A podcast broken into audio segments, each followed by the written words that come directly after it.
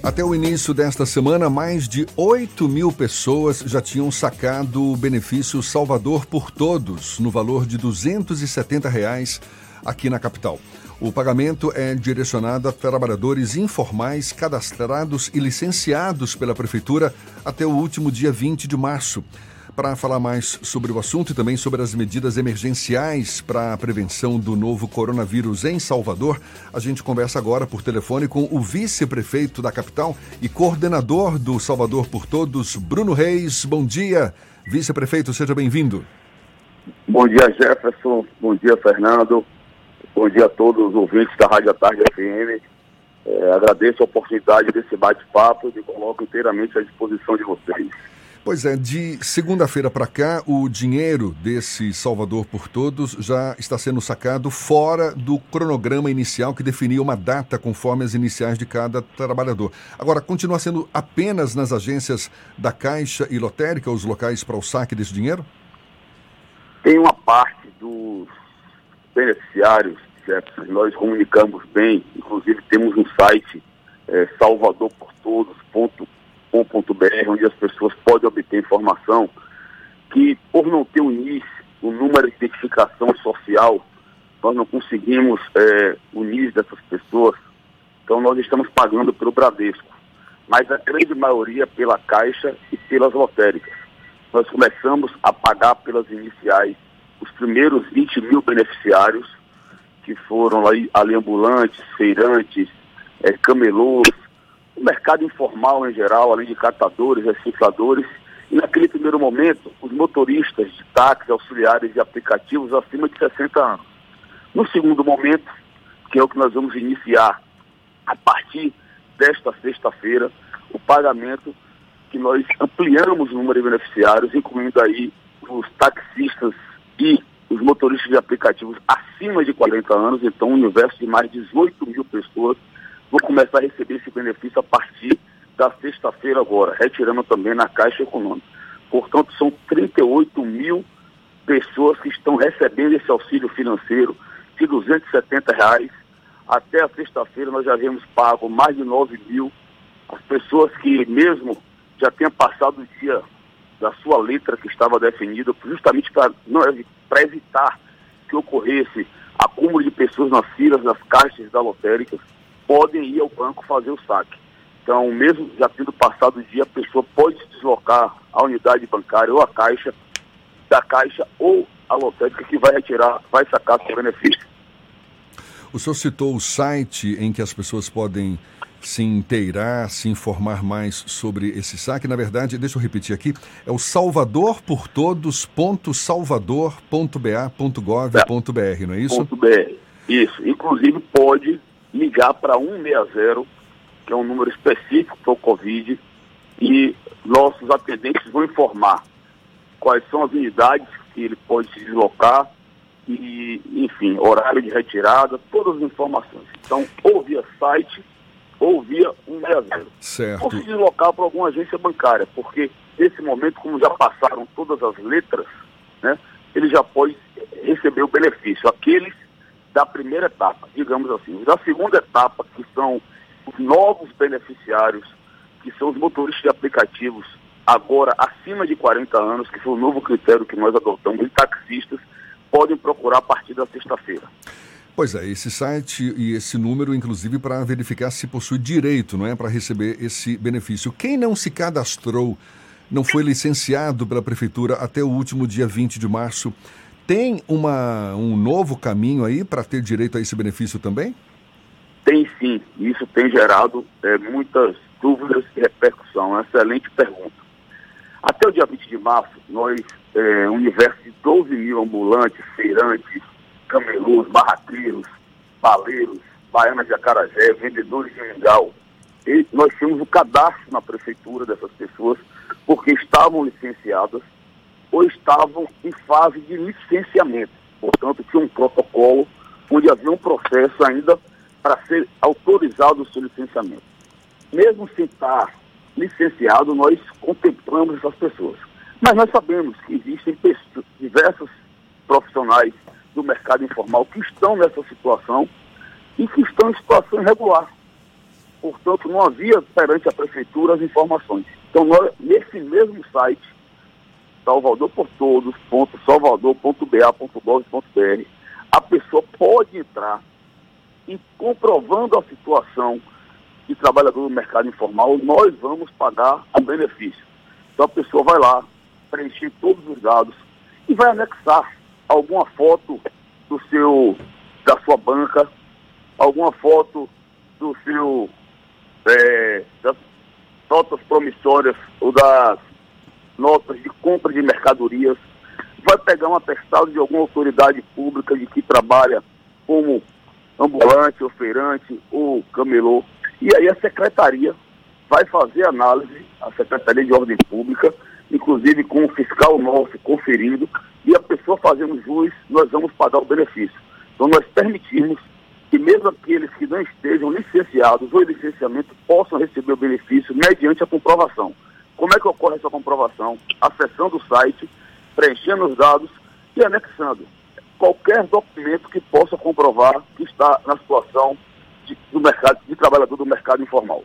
Bruno, há um investimento alto da prefeitura para tentar minimizar os efeitos negativos com a Covid-19 para esses setores que você citou. Mas ele, por enquanto, está previsto por um período muito específico de poucos meses. Existe o estudo para caso a crise se alongue mais, esse benefício seja, seja estendido por mais tempo e de onde está vindo esses recursos? Qual a origem, já que foi necessária realoca, realoca, realocação de recursos para o pagamento desse benefício? Existe sim. Todos esses benefícios, eles são pelos prazos de três meses.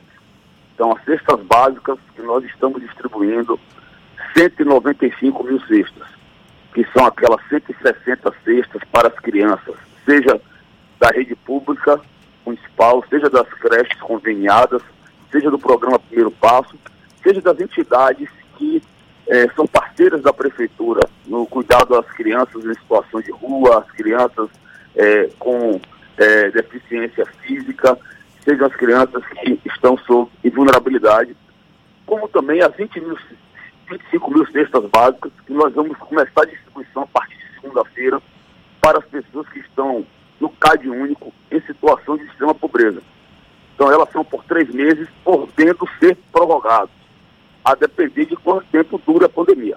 Da mesma forma, o pagamento do benefício, Salvador por todos. Todos eles são por três meses, até é, podendo ser prorrogado por, pelo tempo que dura a pandemia. O grande, diga, é, nós estamos enfrentando essa crise, é algo novo para todo mundo. É, muitas pessoas efetivamente ainda estão conhecendo.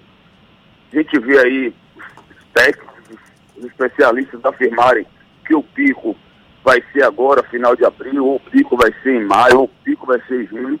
Então, efetivamente, por mais que a gente tenha procurado se assessorar, ouvindo de forma permanente os técnicos da Organização Mundial de Saúde, ouvindo também a Fiocruz, que é uma consultoria que está dando suporte à prefeitura, efetivamente o pico vai depender da consciência das pessoas da necessidade de isolamento social. Então, pode ser que efetivamente a pandemia ela se prolongue. E aí nós vamos estender os benefícios. Fernando, nós estamos investindo algo em torno de 105 milhões de reais em recursos próprios da Prefeitura de Salvador. Esses recursos das cestas básicas, do pagamento do benefício de Salvador por todos, das refeições diárias que nós estamos distribuindo na cidade. São quase 4 mil refeições distribuídas nos restaurantes populares, nas unidades de acolhimento, nos centros pop, em alguns bairros populares da cidade.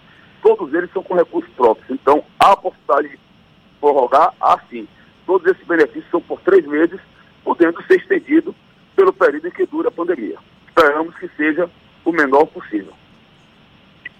O senhor acredita que esse benefício ele tem servido efetivamente como um alento ou as pessoas ainda estão carentes de mais recursos, de mais transferência de renda, já que existe um plano federal, um plano municipal e qual é a sua avaliação dessas pessoas que estão sendo beneficiadas?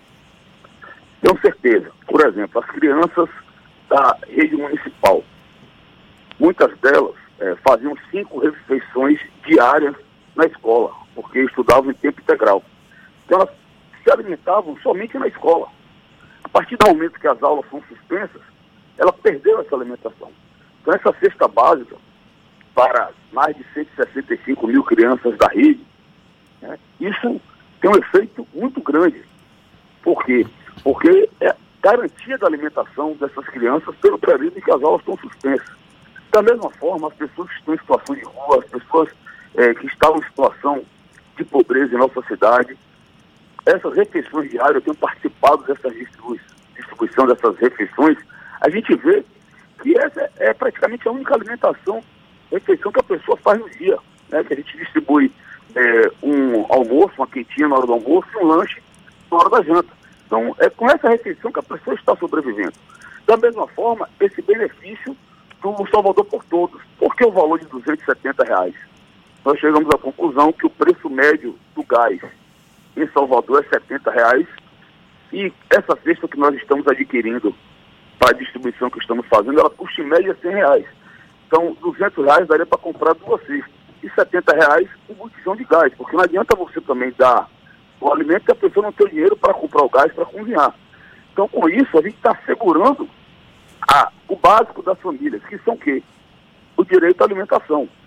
Então, com isso, é, a gente está podendo, a gente sabe, e aí é, é importante explicar isso. O isolamento social, ele tem consequências na economia, ele tem consequências diretas no emprego, na renda das pessoas. Mas esse isolamento social, ele é necessário. Vocês estão vendo aí o que está acontecendo, por exemplo, em Manaus. Ontem o prefeito de Manaus chorando porque na, na segunda-feira, 17% das pessoas que procuraram o hospital, ou seja, a UTI com ventilador, não acharam, morreram em casa. No, na terça-feira, no feriado, esse número não subiu para 30%. Está morrendo em média 100 pessoas por dia em Manaus e 30% é, não está achando o serviço de UTI com respirador. O que nós fizemos aqui em Salvador ao adotar esse isolamento social de forma antecipada, isso permitiu o quê? Porque qual o grande dilema dessa pandemia? É você tentar manter um ponto de equilíbrio entre as pessoas que vão necessitar de UTI com respirador e o poder público e a rede privada ter condições de ofertar. Então, se conseguirmos manter esse equilíbrio, com certeza nós vamos salvar milhares de vidas. Bruno. Não vamos ter que chegar à situação de escolher quem vai viver e quem vai morrer. Então, é importante esse isolamento social, mesmo a gente sabendo que tem consequências no campo da economia, e essas medidas sociais objetivam amenizar esses efeitos. Bruno, você citou 105 milhões de reais como o volume de recursos destinado ao programa Salvador por Todos.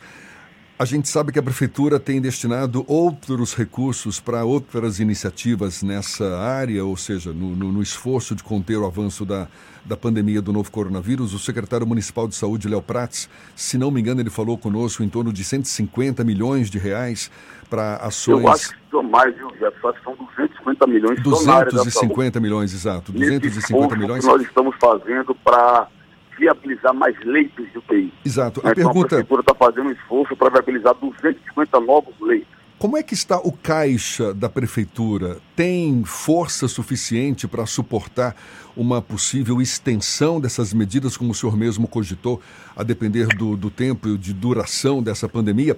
E qual o impacto desses gastos todos que, de certa forma, não estavam previstos agora para esse 2020 para a próxima gestão, uma vez que o senhor é o nome uh, pleiteado aí pelo DEM para seguir como possível substituto do prefeito Assemineto na próxima gestão municipal. Essa é a grande aflição que nós estamos vivendo, porque a prefeitura, quando a gente compara com a empresa, quando a gente compara com o orçamento familiar, também parou nesse momento de arrecadar, como a empresa parou de faturar e aquele pai de família, por exemplo, está sem trabalhar, está sem emprego, está sem renda. Então a arrecadação está caindo significativamente. No mês de março, que nós interrompemos as atividades praticamente no meio do mês, houve uma queda de 30% em média de todos os tributos municipais, em especial do ISS, que digamos assim é nosso principal tributo. Se a economia está parada, pessoas não estão é, prestando serviços, a base geradora desse tributo é a prestação de serviços, não está emitindo nota, não tem imposto.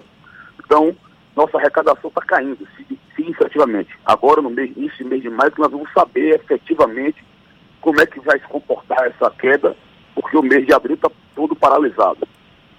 Mas o fato é que, se de um lado a arrecadação está caindo, por outro lado, nós estamos tendo uma pressão nova, novos serviços nós estamos tendo que oferecer.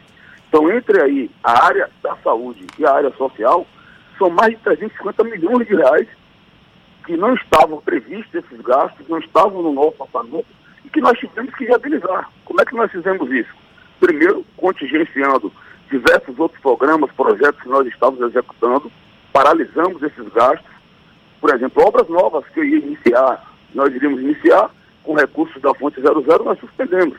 Para quê? Para justamente poder ter essa sobra de recursos. Por outro lado, nós é, estamos aguardando o que é que vai ocorrer aí desse pacote de apoio aos estados e aos municípios que, que foi votado no Congresso Nacional, para ver o que é que isso vai amenizar na, no, no impacto das nossas contas e com isso ter condições de honrar os compromissos. Quais são as prioridades agora? Primeira prioridade, salvar vidas, preservar vidas. Então, ter o dinheiro da saúde. Segunda prioridade, os programas sociais. Garantir que a gente possa dar esse apoio às famílias por três meses ou pelo período que dure a pandemia. Terceira prioridade, garantir o pagamento dos servidores. Então, essas três prioridades são aí o nosso tripé. E a gente espera que essa pandemia ela passe o quanto antes, porque se ela demorar três, quatro, cinco meses, por mais que nós tenhamos aí um superávit de 2019 para 2020, estávamos com a vida organizada. Eu quero lembrar aqui que Salvador era a primeira cidade do Brasil em gestão fiscal, segundo a Firjan, que é quem avalia as contas das prefeituras. Se nós estamos sofrendo, imagine outras cidades e até outros estados. Não tenha dúvidas que isso vai comprometer para o futuro uma série de projetos, iniciativas que a prefeitura ia, ia lançar. Nós sabemos que a nossa cidade, ela é ainda um dos seus problemas graves era a economia. Era uma cidade que ainda era muito pobre. O principal desafio do próximo gestor era fazer a cidade crescer economicamente, para distribuir riquezas, para surgir oportunidades, gerar empregos para as pessoas. E esse desafio, nesse momento, ainda será muito maior. Bruno, para encerrar, uma pergunta que nos bastidores o seu nome foi apresentado como um possível coordenador do Comitê de Gestão de Crise aqui da capital baiana. Depois houve um recuo e você acabou sendo coordenador do projeto Salvador por Todos. Isso foi um recuo estratégico ou foi por conta daquele processo que o PT tentou ingressar contra a Prefeitura de Salvador, o vice-prefeito Bruno Reis e o secretário municipal de Educação, Bruno Barral, por uso indevido na avaliação do PT de, da distribuição das cestas básicas para alunos da rede municipal? Na verdade, Fernando, é, não foi bem assim. O prefeito é o coordenador geral do comitê gestor, digamos assim, intermunicipal para combater a propagação da pandemia do coronavírus. Então, o prefeito é o principal coordenador, todos nós fazemos parte, inclusive eu, como vice-prefeito, faço parte. O que o prefeito fez não é nenhum cargo específico, é natural, eu estou ali ao lado dele ajudando, já estou é, vivendo o dia a dia da cidade ao lado do prefeito desses últimos oito anos. Tive a oportunidade de ser secretário de promoção social, é, tenho formação nessa área, tenho um mestrado na área social, adquiri muita experiência, muito conhecimento. É, vamos esquecer política, deixar a política de lado, mas nesse momento eu sou a mão de obra que é, a gente não pode abrir mão nesse momento.